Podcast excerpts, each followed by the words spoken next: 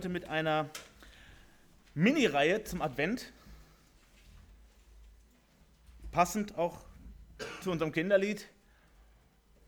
Wir wollen uns ausrichten lassen auf, auf Weihnachten. Und damit wollen wir uns ausrichten lassen auf Jesus selbst. Weihnachten ist ein Geburtstagserinnerungstag. Und zwar der wichtigste Geburtstag, wichtiger als deiner und meiner. Der Geburtstag mit dem absoluten Ewigkeitswert. Der Geburtstag, der den Unterschied macht. Und wir wollen uns heute und in den nächsten zwei äh, Gottesdiensten, in den nächsten zwei Predigten ähm, Jesus anschauen. Und zwar heute Jesus als der Retter. Jesus als der Retter.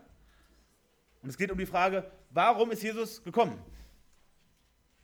Er ist gekommen als der Retter bei seinem ersten Kommen. Und das werden wir uns gleich nochmal ganz genau anschauen anhand eines ähm, sehr eindeutigen, klaren Bibeltextes zu dieser Frage. Am nächsten Sonntag werden wir uns anschauen, Jesus als der Hirte. Also wenn er gekommen ist und gerettet hat, wie hütet er dann die, die zu seiner Herde gehören? Also was passiert sozusagen nach der Rettung? Wie ist das dann mit dem Jesus, der gekommen ist? Und dann schauen wir uns in zwei Wochen, heute in zwei Wochen in der Predigt an, Jesus als der Vollender.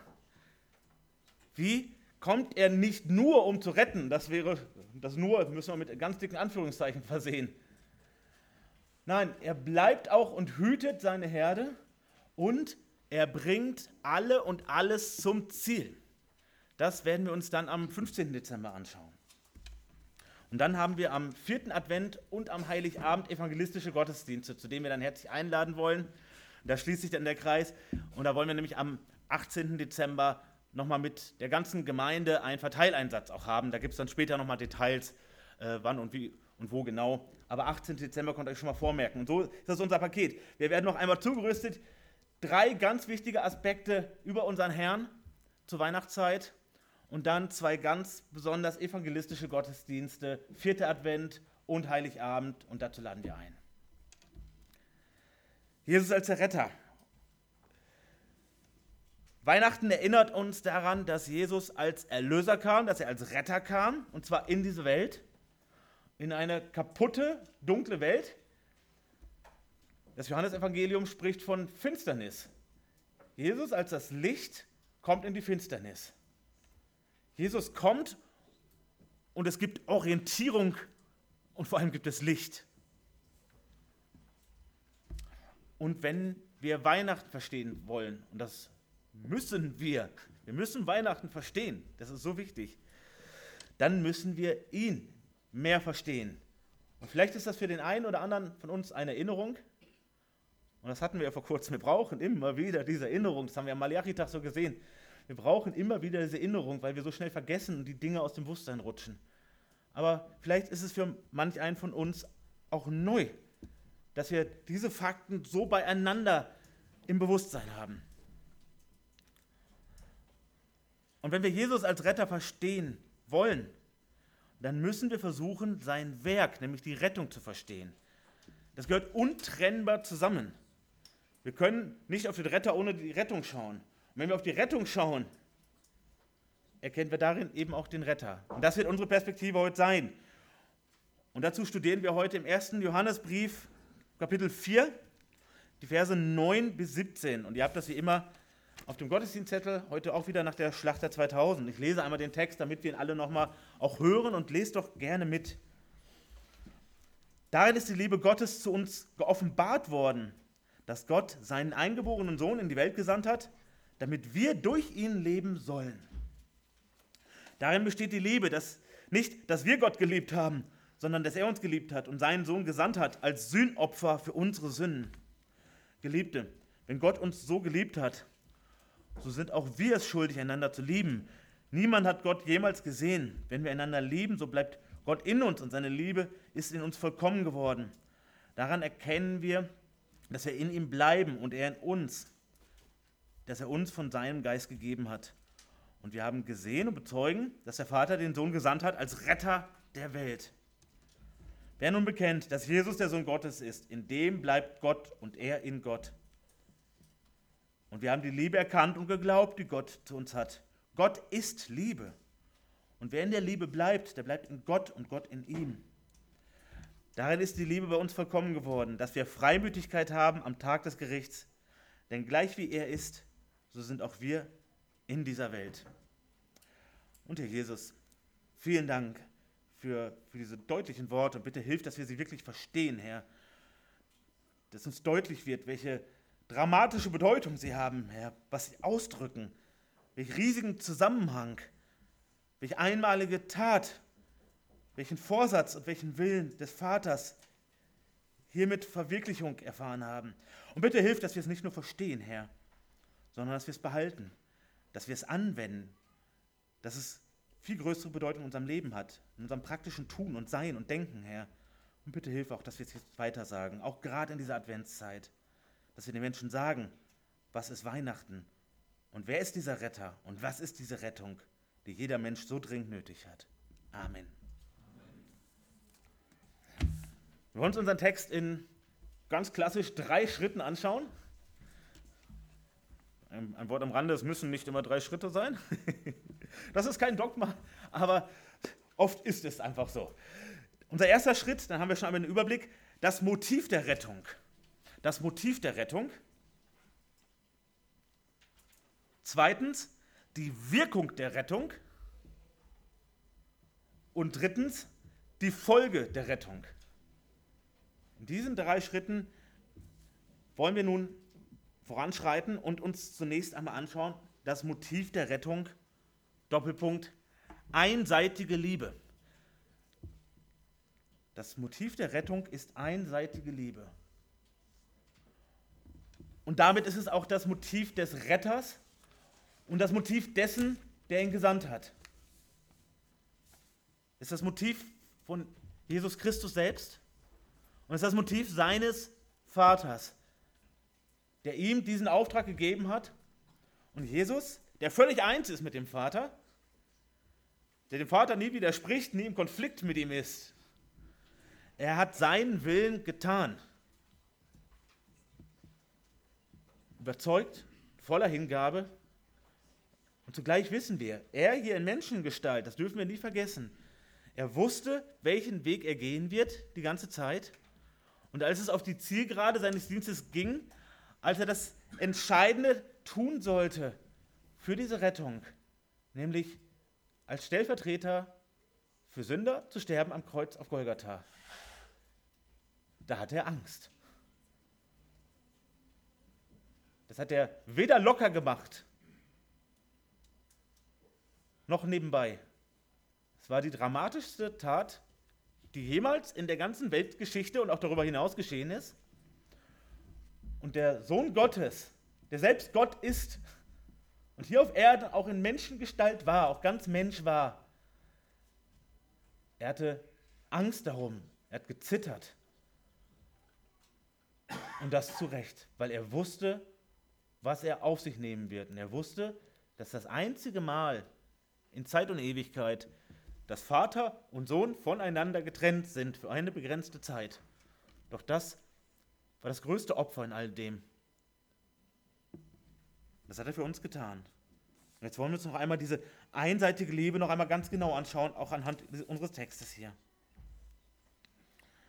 Und wir kennen diesen ganz bekannten Vers aus Johannes 3. Sozusagen der wahrscheinlich evangelistischste Vers, wenn man so möchte, auf jeden Fall vom Gebrauch her weil er so deutlich das Evangelium zusammenfasst, Johannes 3,16. Denn so sehr hat Gott die Welt geliebt, dass er seinen eingeborenen Sohn gab, damit jeder, der an ihn glaubt, nicht verloren gehe, sondern ewiges Leben hat. Das kennen wir. Die Kurzform des Evangeliums. Und unser Text ist so etwas wie ein Paralleltext dazu. So lesen wir in Vers 9, unserem ersten Vers, darin ist die Liebe Gottes zu uns geoffenbart worden. Dass Gott seinen eingeborenen Sohn in diese Welt gesandt hat, damit wir durch ihn leben sollen. Wir sehen, es ist wirklich der Paralleltext. Gott schickt seinen Sohn und offenbart damit schon, mit diesem Plan, mit diesem Vorhaben, seine Liebe. Wir können hier in dieser Welt Gott nicht von Angesicht zu Angesicht sehen. Da gibt es mehrere Hürden. Wir könnten es nicht ertragen. Und so wie wir sind, können wir uns Gott nicht nahen. Das ist die weitaus größere Hürde noch. Es würde nicht möglich sein. Wir würden vergehen, aber Gott kann nicht Gemeinschaft haben mit Menschen, wie wir von Natur aus sind, so wie wir kommen. Kann er nicht mit uns sein. Und trotzdem offenbart Gott in diese Welt hinein zu uns sein Willen und sein Handeln und auch sein Wesen. Das heißt, wir können, auch wenn wir noch fern von ihm sind, etwas von ihm erkennen, weil er es möglich macht. Er berichtet uns von sich selbst, wer er ist, wie er ist, was er will. Und dass Gott die Liebe ist, ist nicht nur lieb, ist nicht nur der liebe Gott, wie man so sagt. Das ist eigentlich viel zu schwach. Er ist selbst die Liebe. Wenn wir herausfinden wollen, was Liebe ist, was ist schon Liebe? Wir kennen das auf irgendwelchen Süßigkeiten. Äh, Verpackung steht dann, Liebe ist dies und das. Liebe ist nett zueinander sein, Liebe ist an dich denken oder sowas. Billige kleine Floskel. Nein, wenn wir wissen wollen, was Liebe ist, dann müssen wir auf Gott schauen. Und wo sehen wir es am allerdeutlichsten? Genau hier. Nicht nur da, aber am krassesten, am deutlichsten, am meisten offenbart und am wenigsten irgendwie missverständlich, selbst mit unserem menschlich begrenzten und verqueren Denken, ist es hier. Gott liebt uns und das zeigt er dadurch, dass er sein Liebstes, seinen Sohn, hier hinschickt, nochmal in diese sündige, kaputte, dunkle Welt und wir müssen kurz überlegen, hat er es nötig? Nein. Hat er irgendeinen Handlungsdruck? Nein. Hat ihn jemand bedrängt, dass er es tun muss? Nein, das kann niemand. Nichts und niemand kann das. Hätte Gott tatsächlich einen Verlust, wenn er es nicht getan hätte? Nein, überhaupt nicht. Gott ist vollkommen, er ist allmächtig, er braucht niemand. Und so sehen wir, das ist Liebe. Er gibt sein Liebstes, weiß, welchen Weg sein Sohn gehen wird, weil es sein Plan ist, dass er diesen Weg geht. Erst durch Schmutz und Dreck in dieser Welt, Anfeindung und Lästerung, Verleugnung, Folter, Hinrichtung und dann die Trennung zwischen Vater und Sohn.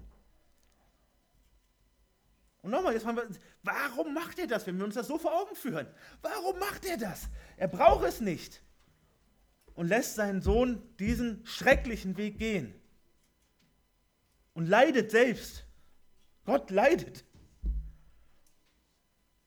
Wegen dir und mir. Weil er liebt. Und das ist nicht eine Liebe, das werden wir gleich nochmal sehen. Wie wir vielleicht sagen, ich, ich äh, bin verliebt und weiß nicht mehr, was ich tue. So, ich, ich tue Dinge, die ich hinterher bereue, vielleicht, weil ich, weil ich so ja, verblendet bin von, von, von meinen Gefühlen. Und wir sagen, ja, das ist vielleicht ein schönes Gefühl, aber vielleicht tue ich tatsächlich ja, unkluge Dinge. Wegen eines anderen Menschen. Und das ist bei Gott nicht so. Es ist keine kalte Liebe. Aber es, Gott ist niemals unklar. Gott ist niemals verwirrt. Gott tut nie etwas, was er tatsächlich hinterher bereut. Gott sagt, nee, hätte ich das mal nicht getan. Gott hat es sich reiflich überlegt. Und das, obwohl er dich und mich kennt. Das werden wir uns gleich noch anschauen. Aber noch einmal zurück. Hier sehen wir, wenn du und ich, wenn wir sehen wollen, was echte Liebe ist, wenn wir den Maßstab für Liebe sehen wollen, dann schau darauf, letztlich auf Weihnachten. Und nicht wegen des Festes, nicht wegen der Tradition, sondern aufgrund des Anlasses. Gott gibt sein Liebstes ohne Zwang, ohne Notwendigkeit, nur weil er dich und mich liebt und lässt diese schrecklichen Dinge geschehen, die in, in, in, am Karfreitag dann gipfeln und zu einem wunderbaren vorläufigen Ende kommen. Am Ostersonntag und an Himmelfahrt und an Pfingsten. Aber das ist noch nicht der letzte Satz. Vers 10. Darin besteht die Liebe. Also woraus besteht jetzt die Liebe? Was, was ist nun diese Liebe? Er schickt seinen Sohn, aber darin besteht die Liebe. Nicht, dass wir Gott geliebt haben, sondern dass er uns geliebt hat und seinen Sohn gesandt hat als Sühnopfer für unsere Sünden. Wir sehen an Weihnachten, wie Gott liebt und dass Gott liebt und in welchem Ausmaß Gott liebt. Und wir sehen hier noch einmal, was Gottes Liebe eben ausmacht. Gottes Liebe ist zunächst einmal Einseitigkeit statt Reaktion. Einseitigkeit statt Reaktion. Was heißt das? Ja, wenn jemand nett zu mir ist, naja, dann sollte ich auch nett zu ihm sein. Das gehört sich ja so, das fällt mir auch leicht. Wenn einer mir so nett hier einen Kaffee vorbeibringt, sag ich, Mensch, das ist ja, dir muss ich auch mal einen Kaffee vorbeibringen. Wenn mir einer aufhilft, wenn ich gefallen bin, dann möchte ich ihn besonders im Blick haben. Dem möchte ich auch was Gutes tun. Das ist ja nett. Der hat zuerst etwas Liebes zu mir gesagt, gemacht, stand zu mir, hat auf mich aufgepasst. Irgendwie sowas. Und das sind alles natürlich winzig kleine Handlungen, wenn wir das Wort Liebe ansetzen. Und hier ist es anders. Gott zeigt seine Liebe zu einem Zeitpunkt, als wir noch kraftlos waren, wie Römer 5, Vers 6 es nennt. Wir haben es in der Lesung gehört. Also kraftlos heißt durch unsere sündige Natur unfähig, Gottes Willen zu tun. Das ist der eine Aspekt. Aber das ist niemals eine Entschuldigung im Sinne von, naja, ich war, war heiligungsbehindert.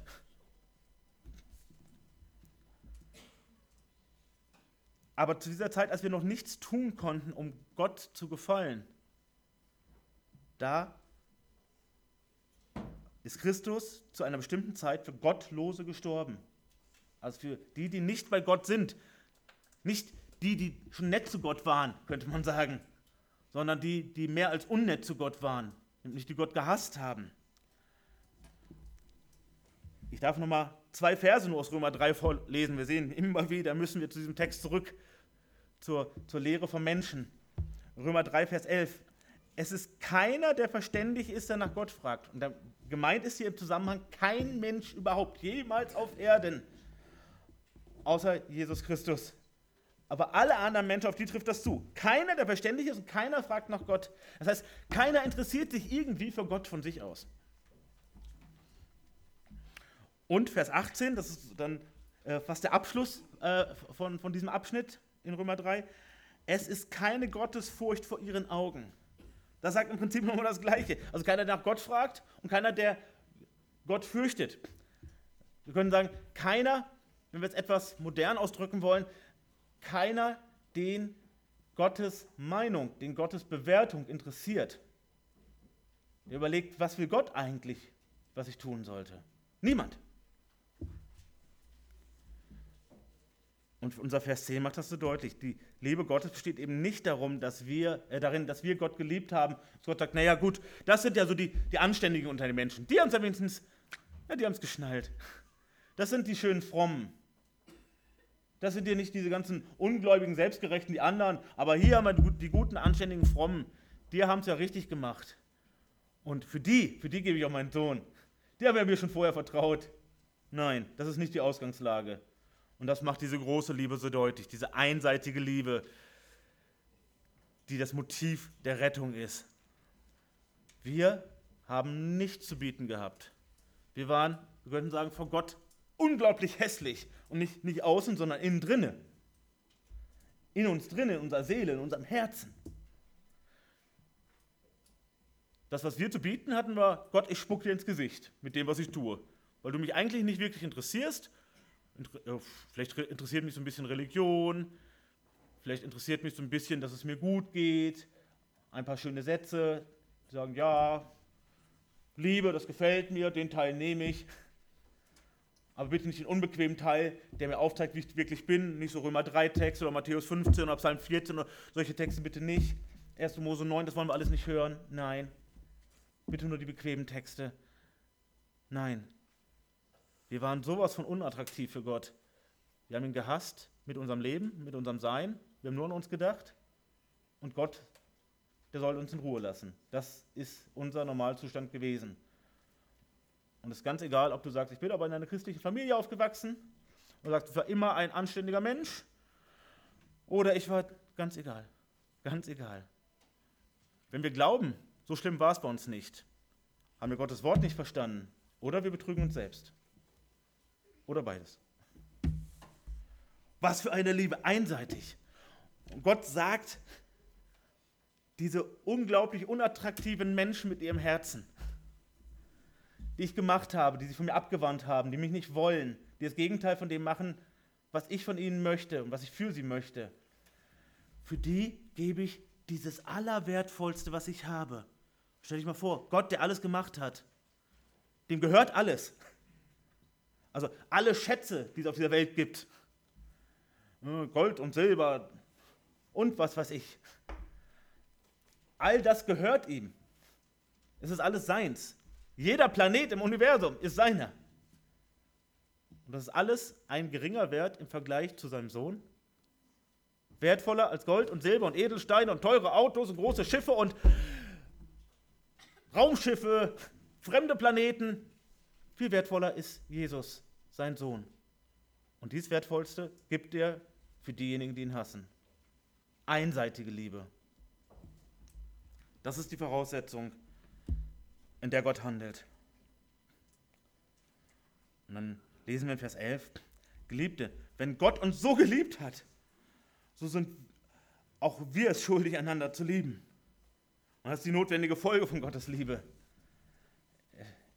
Er ergreift Menschen wie uns, tut alles, was nötig ist für Menschen wie uns, einfach weil er es will. Seine Liebe ist Folge seines Willens. Und stellt Menschen zusammen, die auf einmal diese Rettung erfahren haben. Und was sagt er ihm in seinem Sohn? Ich habe ein neues Gebot für euch. Ihr sollt einander lieben. Das haben wir uns in zwei Predigten in letzter Zeit intensiv nochmal angeschaut. Hört das nochmal nach aus dem ersten Petrusbrief. Aber sagt, das, das, wir, sind es, wir sind es schuldig. Es ist nicht so, dass sagt, naja, das haben wir uns auch sowieso alle lieb. Dann wäre es auch kein Gebot von Jesus. Das haben wir uns ja vor kurzem angeschaut. Manchmal fällt das ganz leicht, einander zu lieben. Manchmal fällt das nicht so leicht. Das ist etwas unterschiedlich. Aber in diesem Sinne ist es nicht ein, eine Bitte Jesu oder eine Hoffnung Jesu. Ich hoffe, irgendwann habt ihr euch alle wirklich lieb und lebt auch in Liebe miteinander und handelt in Liebe miteinander. Nein, das ist ein Gebot. Tut das. Und so sehen wir, diese Liebe ist eine Entscheidung. Und wir sind es Gott schuldig, diesem Gebot zu folgen. Warum? Er hat ohne Zutun von uns seine Liebe geoffenbart, und zwar praktisch, nicht theoretisch. Hat nicht nur ein, einen Liebesbrief an uns geschrieben. Sagen wir, das Evangelium oder die Bibel ist so etwas wie ein, ein Liebesbrief an uns. Sagen wir, ja, zum Teil. Letztlich drückt es alles seine Liebe aus. Aber ihr Lieben, ich würde menschlich nicht so einen Liebesbrief schreiben. Warum? Weil Gott hier seine Liebe offenbart, aber er offenbart hier auch seinen Zorn. Und er hält uns radikal den Spiegel vor. Wahrscheinlich würden du und ich einen Liebesbrief an einen, äh, an einen Menschen nicht so schreiben. Aber das ist das Schöne. In seiner ganzen Liebe spricht Gott Klartext.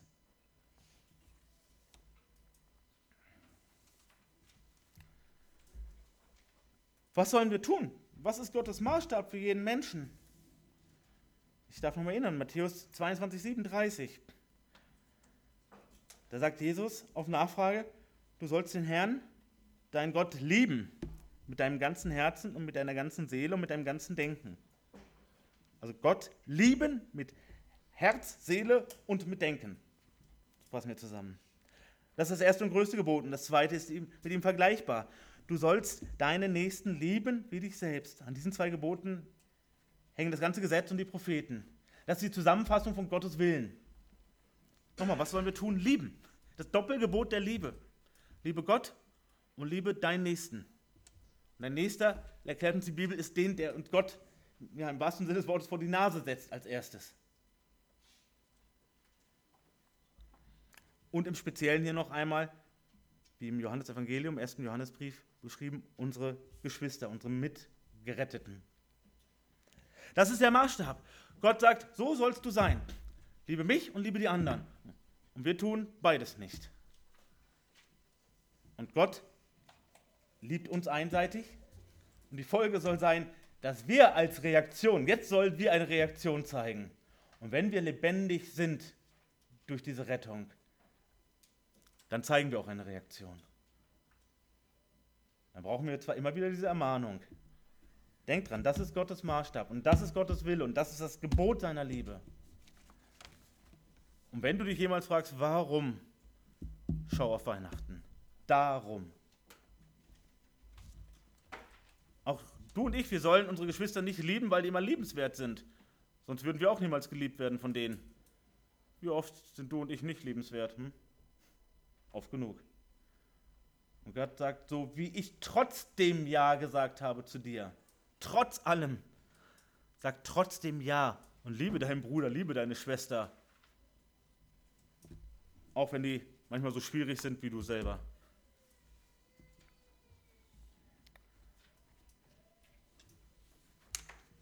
Schauen weiter in Vers 12. Niemand hat Gott jemals gesehen. Wenn wir einander lieben, so bleibt Gott in uns und seine Liebe ist in uns vollkommen geworden. Die vollkommene Liebe Gottes in uns, was, was bedeutet das? Wir verstehen die Worte, aber was, was hat das für eine Bedeutung? Das sehen wir etwas später, nämlich im Vers 17. Darin ist die Liebe bei uns vollkommen geworden, dass wir Freimütigkeit haben am Tag des Gerichts. Denn gleich wie er ist, so sind auch wir in dieser Welt. Also, wie ist diese Liebe von Gott in uns vollkommen geworden? Dass wir, und das werden wir uns gleich anschauen im nächsten Schritt, dass wir Leben statt Gericht bekommen. Das wird gleich unser nächster Punkt werden.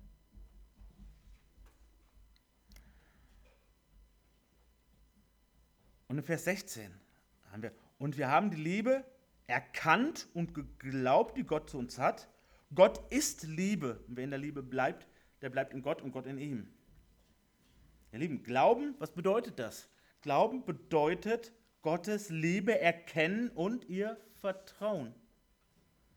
Gott zeigt auf, wie er liebt, in welchem Maßstab, welcher Größe, in welcher Konsequenz Und wenn wir das erkennen, das heißt, wenn wir das verstehen, das bedeutet erkennen. Also nicht wir sehen es, aha, ja, habe ich, hab ich erkannt. Nein, dass wir es verstehen, dass es im Kopf ankommt und im Herzen ankommt. Das heißt erkennen. Und wenn wir dann darauf vertrauen, das ist Glauben. Ich vertraue auf diese Liebe, die Gott gibt, ohne meine Leistung. Das ist Glaube. Gott selbst ist die Liebe in Person. Wenn ich das anfange zu verstehen, dann bin ich auf dem Weg des Glaubens. Kommt zu unserem zweiten Punkt. Die Wirkung der Rettung. Die Wirkung der Rettung. Leben statt Gericht.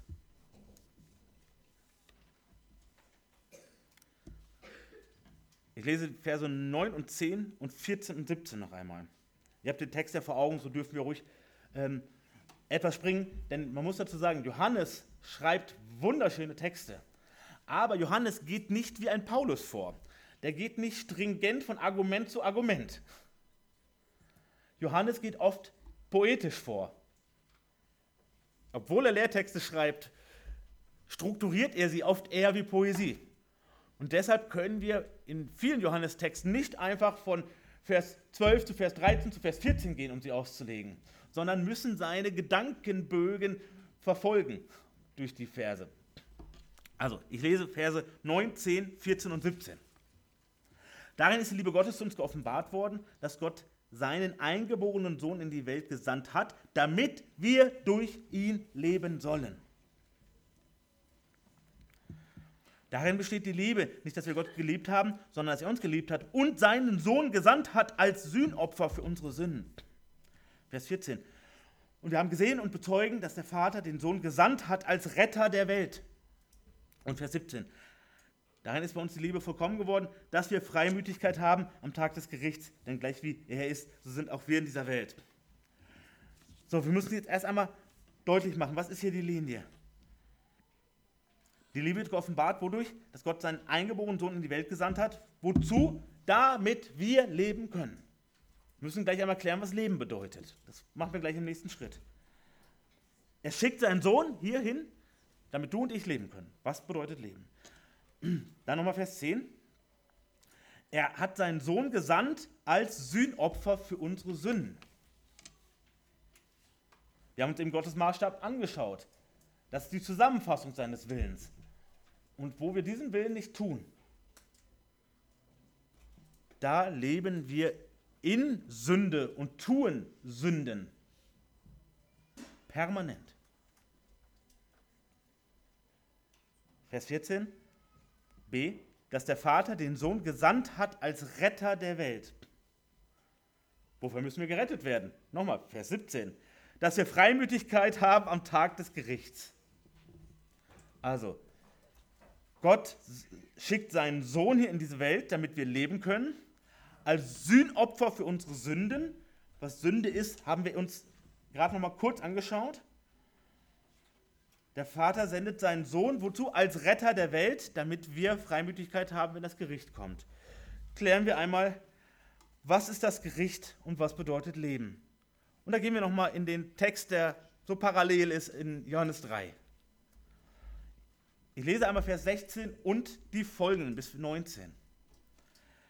Denn so sehr hat Gott die Welt geliebt, dass er seinen eingeborenen Sohn gab, damit jeder, der an ihn glaubt, nicht verloren geht, sondern ewiges Leben hat. Denn Gott hat seinen Sohn nicht in die Welt gesandt, damit er die Welt richte, sondern damit die Welt durch ihn gerettet werde. Wer an ihn glaubt, der wird nicht gerichtet. Wer aber nicht glaubt, der ist schon gerichtet, weil er nicht an den Namen des eingeborenen Sohnes Gottes geglaubt hat. Darin aber besteht das Gericht, dass das Licht in die Welt gekommen ist und die Menschen liebten die Finsternis mehr als das Licht, denn ihre Werke waren böse. Das Gericht ist das, an dem kein Mensch von sich aus vorbeikommt.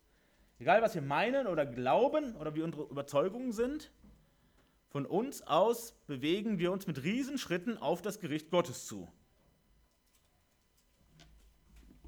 Für jeden Menschen, der hier auf Erden wandelt. Und das Gericht wird deutlich, das sehen wir in Vers 19, Jesus kommt in die Welt als ein Licht, sichtbar als das Licht in dieser Finsternis. Er macht sich erkennbar als der, der er ist. Auch heute noch, ungefähr 2000 Jahre später, ist er sichtbar. Durch sein Evangelium, durch seine Boten, die er ausschickt, die auf ihn hinweisen, die zeigen, da ist das Licht. Und die Reaktion des Menschen ist in seiner Finsternis, ich will meine Finsternis behalten. Warum? Weil in der Finsternis, also da, wo Jesus nicht ist, wo Gott nicht reinleuchtet, da kann ich weiterhin meine Schweinereien tun. Das, was böse ist vor Gott. Da kann ich weiterhin mein Süppchen kochen. Da kann ich weiterhin heucheln. Da kann ich weiterhin hochmütig sein. Da kann ich weiterhin hassen. Da kann ich all die Dinge tun, die Gott hasst. Und ich will nicht, dass Jesus in mein Leben tritt. Das ist der Normalfall. Und das ist das, was uns letztlich das Gericht zuzieht. Was dafür sorgt, dass wir unter dieses Gericht kommen. Und sagst du, ey, ich habe noch nie gesagt, ich will diesen Jesus nicht. Dann sagst du, ja, durch Unterlassen hast du das. Durch Unterlassen hast du das. Das heißt, wenn du nicht auf Jesus reagierst, reagierst du auf Jesus trotzdem. Verstehst du? Wenn Jesus sagt, kehr um, lass dich retten, du brauchst ein neues Leben. Und sagt, la, la, la, la, la.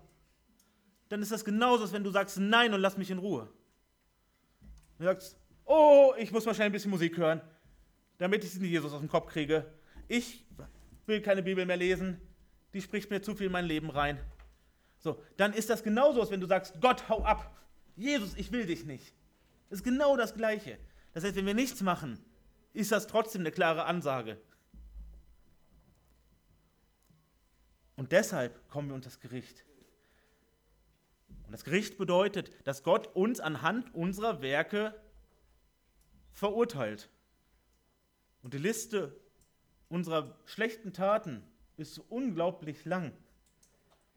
Und alle sind darauf begründet, dass wir ihn eben ignorieren. Ich darf nur erinnern, Römer 1 macht uns deutlich, selbst wenn wir nie einen Missionar getroffen haben, nie die Bibel gelesen haben, nie in einer Gemeinde waren, wissen wir, dass es einen Schöpfer gibt. Gott hat alles dafür vorbereitet und er bestätigt, jeder Mensch erkennt, dass es diesen Schöpfer gibt und ignoriert ihn. Und deshalb kommen wir unter das Gericht. Und da, wo Jesus in unser Leben hineinscheint, da, wo du das Evangelium hörst oder erklärt bekommst, wo du anfängst, es zu verstehen, die Zusammenhänge, erstmal mit dem Kopf wenigstens, und nicht darauf reagierst, da unterschreibst du letztlich den Termin für deinen Gerichtstag. Nicht final. Denn solange du hier noch auf Erden bist, kannst du sagen, nein, ich will kein Gericht, ich will leben. Und das ist die Alternative, die der Text uns hier aufzeigt. Er schickt seinen eingeborenen Sohn, seinen einzigen Sohn, den er hat, schickt er in diese Welt, obwohl wir ihn überhaupt gar nicht lieb haben von uns aus. Wozu? Damit wir leben sollen. Und was heißt hier Leben? Das ist Leben wieder im Sinne von Johannes 3. Ihr wisst, vorher ist das Gespräch mit Nikodemus. Also das ist ja der Zusammenhang. Nicht nur vorher. Das ist der Zusammenhang von Johannes 3.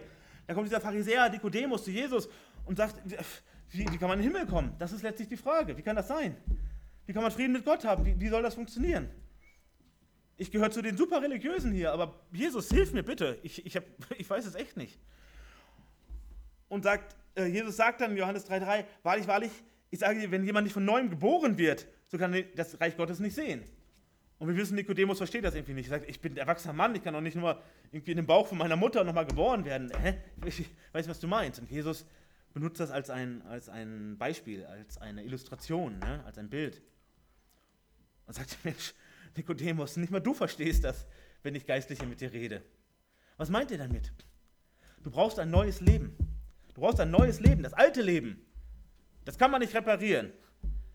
Vor vielen Jahren gab es mal einen, einen berühmten Popsong, der hieß Ein Herz kann man nicht reparieren. Muss man nicht kennen. War auch nichts Geistliches, war nicht so wertvoll. Aber letztlich, der Refrain sagt das Richtige aus, auch wenn es nur auf menschlicher Ebene gemeint war. Ein Herz kann man nicht reparieren, ein Leben kann man nicht reparieren. Und Gott kann letztlich zwar dein und mein Leben reparieren, aber er wählt den anderen Weg. Er sagt, ein altes Leben, das wird begraben. Wenn du meine Liebe annimmst, wenn du sagst, ja, ich brauche diesen Jesus und das, was er für mich getan hat, ich habe es nötig, dann sagt er, dann wird dein altes Leben begraben. Dann bekommst du ein neues Leben. Nein, du musst nicht zurück in den Bauch deiner Mutter, das mache ich anders. Aber du bekommst eine neue Geburt, einen Neuanfang. Und das neue Leben ist nur möglich, weil Jesus die Voraussetzung geschaffen hat, weil er diesen Preis gezahlt hat. Weil er sagt, mein Vater will, dass du lebst und nicht unter das Gericht kommst. Aber das passiert nicht automatisch. Gott hat alles getan dafür. Aber er möchte dein Ja zum Leben und damit auch dein Ja zu deinem Tod von deinem alten Leben. Du kannst nicht beides erhalten, ich auch nicht. Du musst Ja sagen, Herr, beerdige mein altes Leben, mein Ego-Leben, mein Selbstverwirklichungsleben, mein Leben voller fauler Kompromisse, Religiosität, meiner kleinen, scheinbar heilen Welt, meinem, mich selbst einschließen meiner Finsternis, damit ich nicht realistisch beurteilt werden kann. Das muss begraben werden. Und ich möchte Ja sagen zu Jesus, Ja dazu wirklich lebendig zu sein. Gott macht Tote lebendig. Geistlich tote Menschen macht er lebendig. Jesus spricht in Johannes 11, Vers 25, ich bin die Auferstehung und das Leben. Wer an mich glaubt, wird leben, auch wenn er stirbt. Dieses neue Leben hat nicht ein vorzeitiges Ende. Wenn du zu Jesus gehörst, wenn du das neue Leben hast, wenn du nicht mehr auf deinen Gerichtstag zusteuerst mit deinem Leben, dann wird dein Leib nochmal sterben aber du selbst nicht mehr. Du selbst wirst nicht mehr sterben. In Johannes 6, Vers 51 und folgende sagt Jesus, ich bin das lebendige Brot, das aus dem Himmel herabgekommen ist. Wenn jemand von diesem Brot isst, so wird er leben in Ewigkeit. Das bedeutet das. Leben in Ewigkeit. Das Brot aber, das ich geben werde, ist mein Fleisch, das ich geben werde für das Leben der Welt. Und da kündigt er an, was auf Golgatha geschehen wird. Er wird hingerichtet und geschlachtet und geopfert. Sühnopfer haben wir gelesen in unserem Predigtext. Für dich und für mich. Vers 53 in Johannes 6 sagt er, wahrlich, wahrlich, ich sage euch, wenn ihr nicht das Fleisch des Menschensohnes esst und sein Blut trinkt, so habt ihr kein Leben in euch. Und dieser Satz wird zum riesengroßen Anstoß für viele der Zuhörer. Und viele wenden sich ab von Jesus, weil sie wieder nicht verstehen, dass er hier eine Bildsprache gebraucht. Er sagt nicht, ihr müsst mein Fleisch aufessen, sondern ihr müsst das annehmen. Ihr müsst das verinnerlichen. Ihr müsst zu mir gehören. Ihr müsst voll und ganz Ja sagen zu mir. Sonst könnt ihr nicht lebendig sein geistlich, sonst bleibt ihr weiterhin geistlich ja, Untote. Vers 58, dies ist das Brot, das aus dem Himmel herabgekommen ist. Es ist nicht das Manna, das eure Väter gegessen haben und sind gestorben. Wer dieses Brot isst, der wird leben in Ewigkeit. Noch einmal, er macht es so deutlich. Und hat Johannes besonders diese Botschaft so mitgegeben, im Evangelium wie auch in seinen Briefen. Ich bin das Leben. Und die Alternative ist das Gericht. Alternative ist, dass du mit dem vor Gott stehst, was du selber leistest. Und das ist das Schlimmste, was dir passieren kann. Und das Beste, was dir passieren kann, dass, dass deine Taten weggewischt sind, weil sie bezahlt sind. Und dann kannst du lebendig sein. Das ist die Wirkung der Rettung. Und letztlich die Wirkung des Retters. So wirkt Jesus. Wir kommen zu unserem letzten dritten Punkt. Die Folge der Rettung. Die Folge der Rettung sind Glauben und Bekennen. Die Folge der Rettung sind Glauben und Bekennen.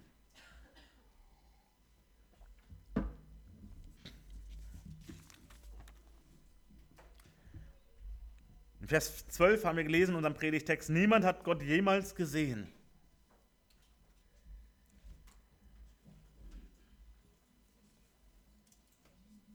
Das heißt, Glauben ist nicht einfach eine äußere Beobachtung. Es ist nicht etwas, ich war persönlich Augenzeuge, deshalb ist das glaubwürdig. Das will ich erstmal mit eigenen Augen, Augen sehen. Oder ganz im Sinne eines Thomas, das will ich erstmal selber angefasst haben, bevor ich das glaube. Von dieser Art ist dieser Glaube nicht, der aus der Rettung resultiert, der auf die Rettung folgt. Sondern was ist dieser Glaube? Das sehen wir im Vers 13. Wir Daran erkennen wir, dass wir in ihm bleiben und er in uns. Also daran erkennen wir, dass wir bei Gott sicher sind. Dass das nicht eine kurze Begegnung ist, sozusagen ein kurzes Intermezzo mit dem Schöpfer des Universums, sondern eine dauerhafte Verbindung. Woran? Dass er uns von seinem Geist gegeben hat.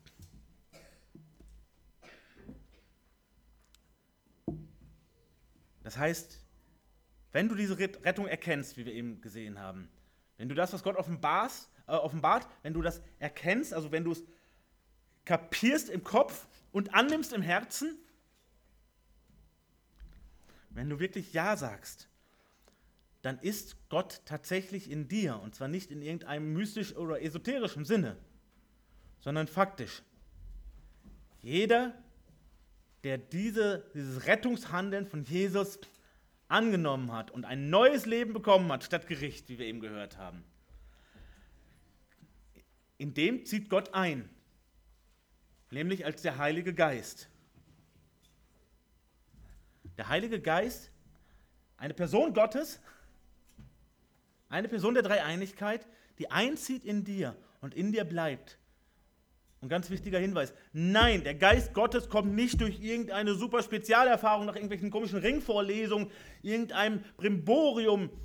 Nein, Gottes Geist zieht ein, wenn du sein Kind wirst, wenn du dieses Leben bekommst. Dann zieht dein Geist ein bei dir. Und dieser Geist, der begleitet uns dann in unserem Glauben, in unserem Leben. Der erinnert uns, der tröstet uns, der bringt uns zurecht, der hilft uns auf, der trägt uns durch. Gott selbst in dir und mir. Das ist eine Folge der Rettung. Du glaubst und Gott zieht ein bei dir. Und was macht diesen Glauben aus? Das ist Vers 15. Wer nun bekennt, dass Jesus der Sohn Gottes ist, in dem bleibt Gott und er in Gott. Und Vers 16, und wir haben die Liebe erkannt und geglaubt. Erkannt und geglaubt. Ich habe Gottes Liebe erkannt, ich habe sie angenommen, ich glaube ihr, ich vertraue Gott und seiner Liebe. Und dann ist die logische Folge, dass ich das auch bekenne. Sage ich, ja, genau so ist es. Das heißt bekennen. Richtig. So ist es. Ihr Lieben, deshalb nennen wir uns hier bekennende evangelische Gemeinde. Wir sagen, das ist so wichtig, dieser Aspekt, dass wir es im Namen unserer Gemeinde mit drin haben. Ja, Jesus ist der Sohn Gottes. Jesus ist der Retter. Nur durch Jesus allein. Ja, das gilt für mich. Darauf vertraue ich im Leben und im Sterben. Das heißt Glauben. Und was Johannes hier nicht nochmal extra differenziert, was uns aber die Bibel klar macht, das bedeutet nicht, dass du nicht glaubst, wenn du in deinem Bekennen mal geschwächelt hast. Denken wir an den, an den Petrus, wie er seinen Herrn verleugnet hat. War das eine Kleinigkeit? Nein, das war überhaupt keine Kleinigkeit. Das war dramatisch und tragisch und schlimm. Aber hat sein Herr ihn dann verstoßen und hat gesagt, ja, du hast ja nicht bekannt. Ich meine, du kennst noch nicht den ersten Johannesbrief. Der ist ja erst später geschrieben worden. Aber ich kann dir schon mal sagen, wer mich nicht bekennt, der kann ja nicht zu mir gehören. Nein, es geht um die große, um die große Linie.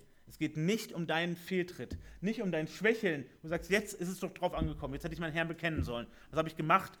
Irgendwas mir in den Bart genuschelt. Irgendwas von Gott hätte auch alle lieb und wir glauben ja alle irgendwas und so. Und hinterher sagst was, was hast du für einen Quatsch da zusammengesabbelt, anstatt klar zu bekennen. Das ist hiermit nicht gemeint. Gott sagt nicht, ich schmeiß dich raus, wenn du mal versagst. Dann hätte er dich überhaupt niemals angenommen und mich auch nicht. Das wusste er nämlich vorher schon, auf was für schwer Erziehbare er sich hier einlässt.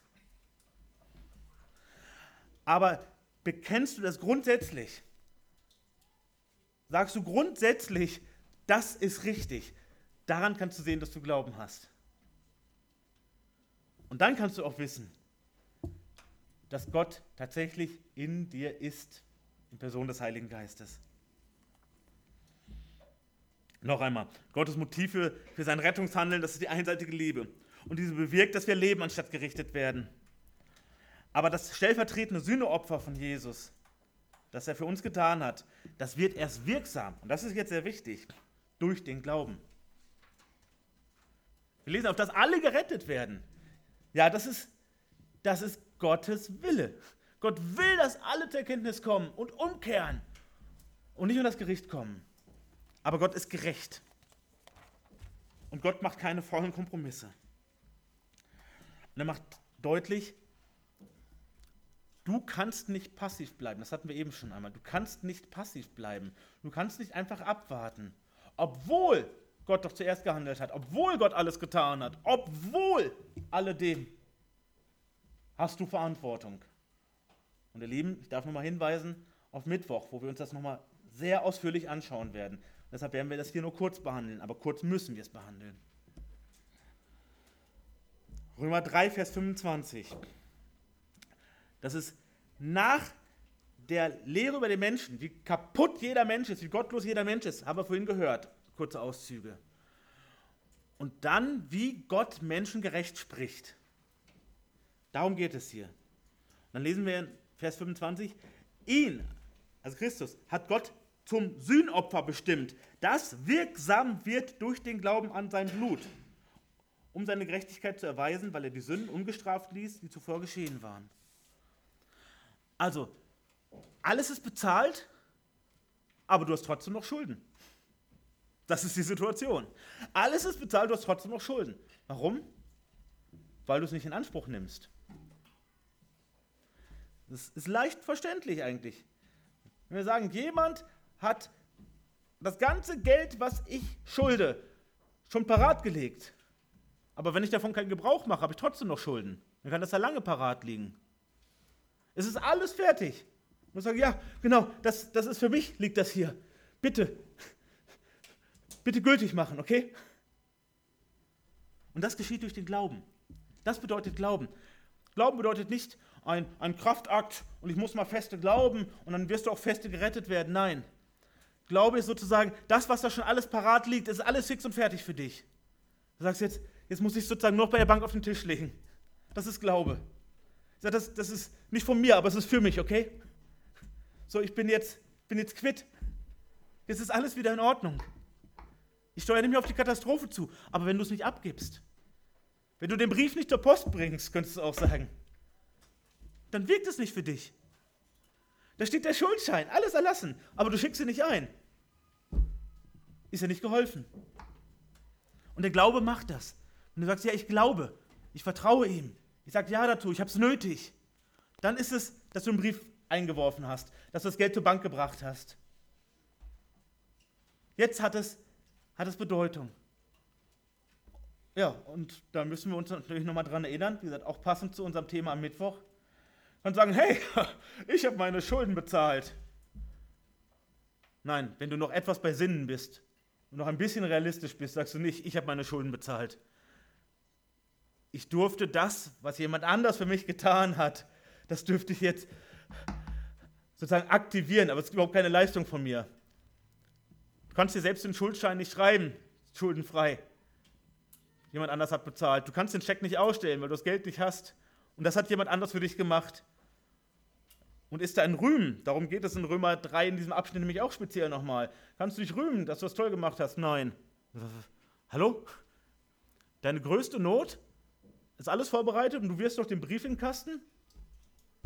Was ist denn das für eine Heldentat? Du schwimmst im Meer, bist am Ertrinken, das Rettungsboot kommt und du nimmst das Seil oder greifst die Leiter oder hältst die Hände hin, damit du rausgezogen wirst? Nein, da geht es nur um Danke sagen, nicht um Stolz sein oder Rühmen. Nur um Danke sagen. Nur um Staunen. Aber wenn du nicht zugreifst, wenn du nicht abgibst, wenn du es nicht aktivierst, dann fährt das Rettungsboot irgendwann wieder weg. Dann ist es zu spät, deinen dein Scheck abzugeben. Es gibt einen zu spät.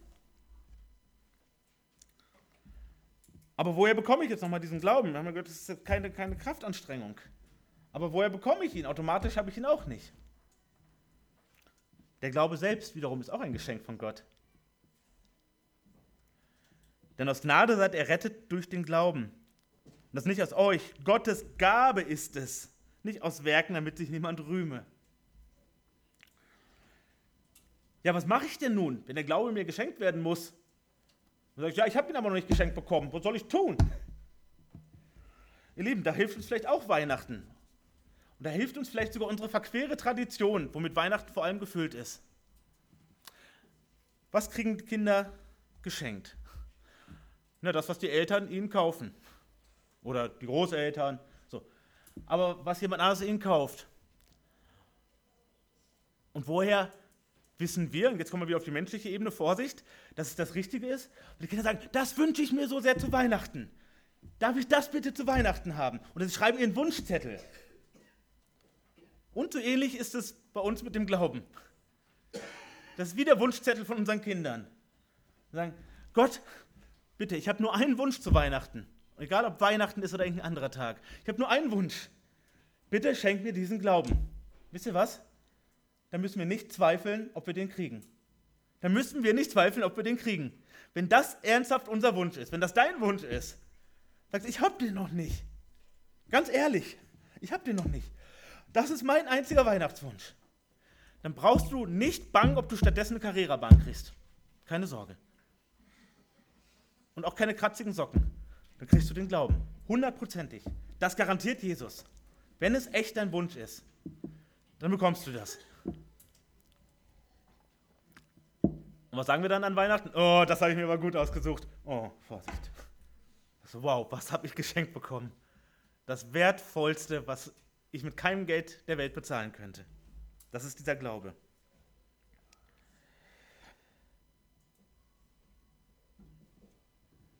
Wir fassen noch einmal zusammen.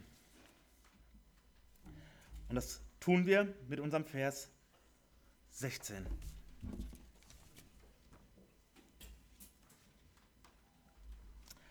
Und wir haben die Liebe erkannt und geglaubt, die Gott zu uns hat.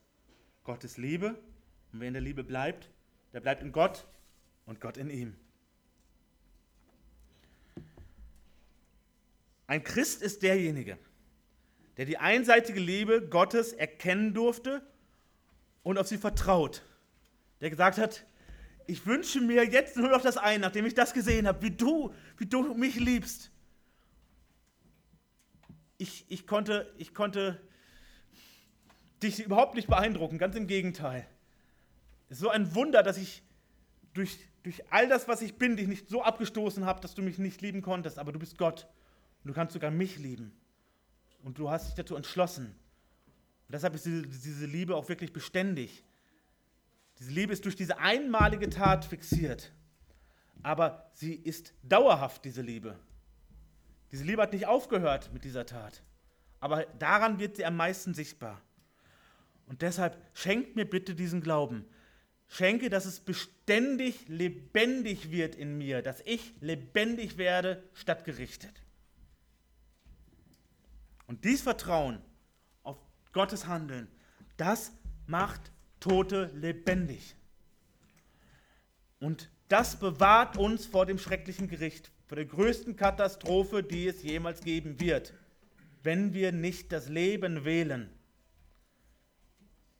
wenn Glaube nicht ganz oben auf unserem Wunschzettel steht oder in der Vergangenheit schon stand. Gott sandte seinen Sohn als Retter. Und zwar aus einem einzigen Grund letztlich, weil er es wollte. Weil er es wollte. Und das, das ist wirklich Weihnachten. Amen.